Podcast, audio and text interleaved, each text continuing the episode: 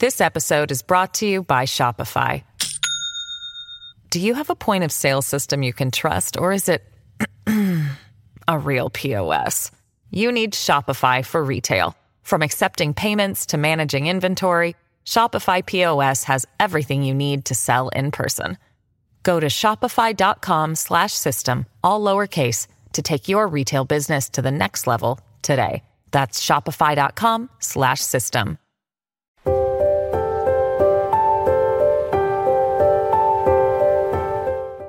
因果报应，听佛细说。大家好，欢迎订阅听佛。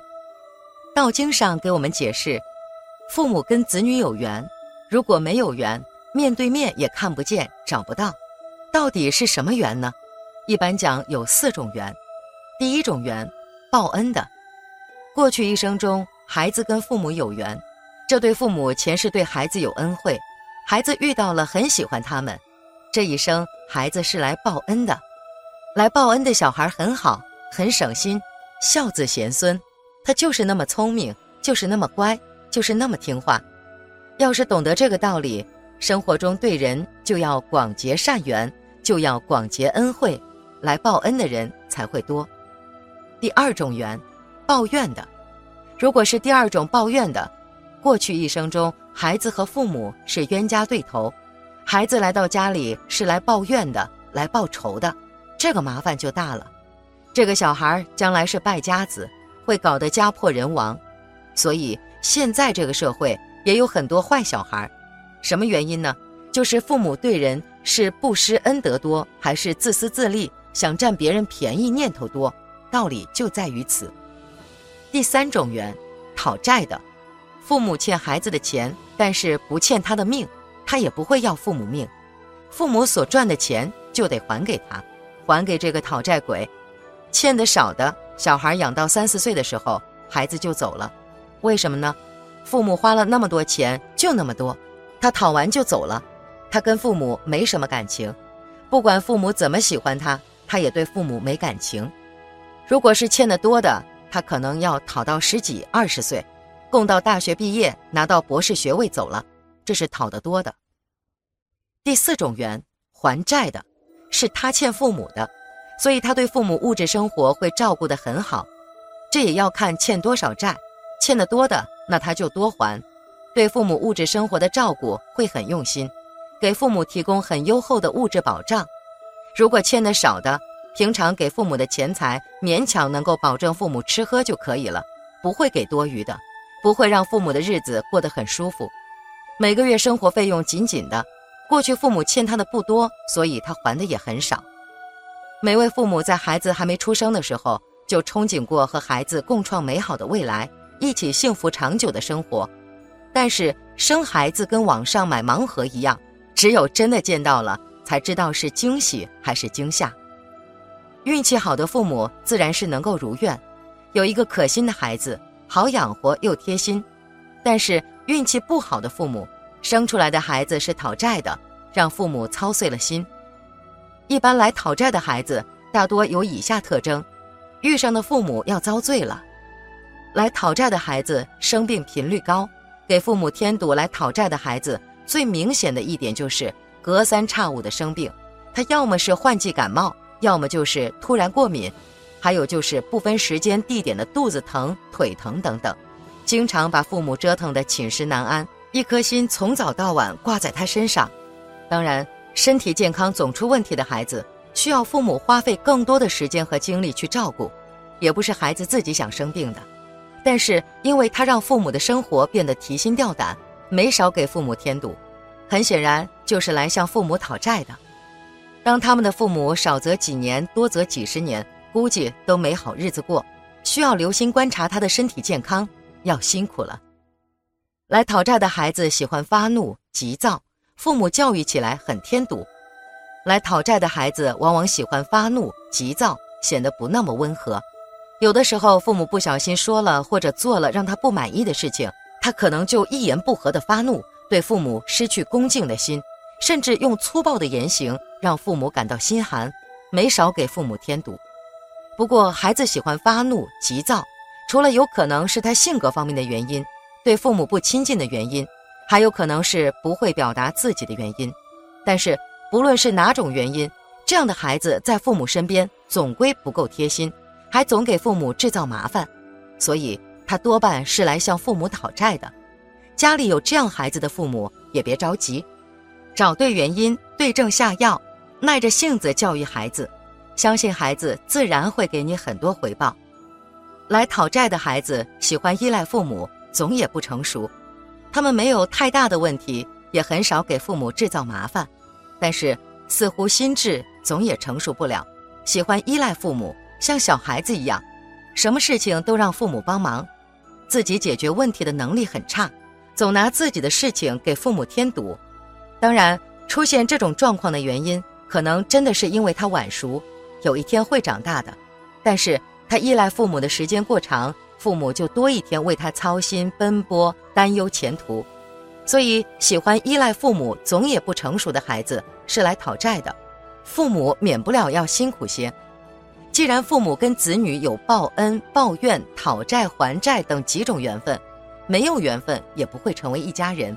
那知道了这几种缘之后，这一家应该怎么做才能把孽缘转变成法缘呢？要好好的教他。教伦理，教道德，教成负，教因果，把过去这个冤债都给他化解，变成法缘。法无定法，就看会不会转变。这个道理，咱们中国老祖宗早就知道了。所以老祖宗重视扎根教育，扎根教育就是转变这个缘。所以缘不是不能变的，能变。转变的时候，父母对孩子就不失大恩大德了。为什么？孩子本来是来报恩、报怨、讨债还债的，你现在教他转变的时候，教他变成贤人、变成圣人，这个恩德很大。来当孩子的人，可能是透过与父母的亲子关系来解读累世的纠缠。累世纠缠各有不同。假设一对夫妻有两个或者三个小孩，其中有一个小孩和父母的累世姻缘大，就会发现这个小孩很贴心，很多事情他都能够带领你。他脾气比你好，他比你懂事，甚至可能是你的恩人、你的良师益友。父母跟这一类的孩子，在过去累世的关系中，基本上是彼此互助、合作而成长的关系。当然，也会发现有些小孩特别会找麻烦，父母这辈子都在为他烦恼，即使走到生命的尽头，都还放不下他。虽然他带给父母很多烦恼和痛苦，可是，在父母心灵的某一个角落。始终会觉得，其实跟这个孩子最亲，因为这个孩子是父母这辈子最艰苦的任务与挑战。父母这辈子修行要成功，可能就必须先搞好跟这个孩子的关系。家庭是最扎实的道场，有办法跟自己的父母关系搞好，有办法跟自己的先生太太关系搞好，还要有办法把跟孩子的关系搞好。如果这三个关系能够搞好，那么。这个家庭就会开始慢慢把爱传递出去，传到周遭的邻居朋友身上。许多父母在教育孩子的过程中，往往过度保护、过度干涉、过度期望，这对孩子的身心都很不健康。我们这一代的父母正在学习怎么样做一个最健康的父母。其实，所有的人都是在过程当中不断的学习，不止孩子要学习，父母也在学习。而且父母的学习不会比孩子的学习少。从身心灵的角度来看，好父母的第一要务是把孩子当作是独立自主的个体。你生下来的孩子并不属于你，他是集由这辈子与你成就一个亲子关系而来，互相学习的。他是投胎来跟你成就一段亲子关系，以完成灵魂上的一种成长，跟彼此情感的交流。你一定要用一个很宽阔的身心灵的观点来看这件事。你的孩子是人类的一个孩子，你的孩子是大生命宇宙本身新诞生出来的生命。你的孩子有自己所有转世的历程，有自己过去生命的旅程的一个个体。他是因为跟你有一种共同心灵上的契约而加入这个家庭，是彼此成长、彼此学习。还有互相包容跟爱的一个功课。孩子是来陪父母一同心灵成长。从身心灵的观点来讲，孩子其实不是父母的，他有自己的个性，有自己的独特的人生观。有他自己所有转世的历程，还有他内在生命的智慧。如果父母在跟孩子的相处上面没有看到这一点，就会不断爆发冲突，因为在整个身心灵的观念里面，当每个灵魂要来投胎时，他大致已经对他想生存的这个年代、环境等做了调查，所有信息都已经储存在他的潜意识中。所以在对孩子的教育上面，一个最关键的因素叫做信任，因为你对他的信任将会帮助孩子释放出他自己的心灵能力。很多中国父母总把孩子留在身边，舍不得孩子受苦，舍不得孩子受伤，用最大的力量去保护他们，结果父母愈干涉孩子选择他的前途，选择他的伴侣，愈是在扰乱他的未来。孩子不是来完成父母生命的期待。任何想强势安排孩子未来的父母，孩子的发展反而不尽理想。当父母愈早让自己的孩子明白他必须为自己的行为负责的时候，教育就愈成功。今天，如果教育出来的孩子对自己有安全感，对自己的能力有信心，那么到世界各地，他也能够靠自己的力量去成长，去攻克难关。本期节目到这里就结束了。想看更多精彩内容，记得订阅点赞，我们下期节目不见不散。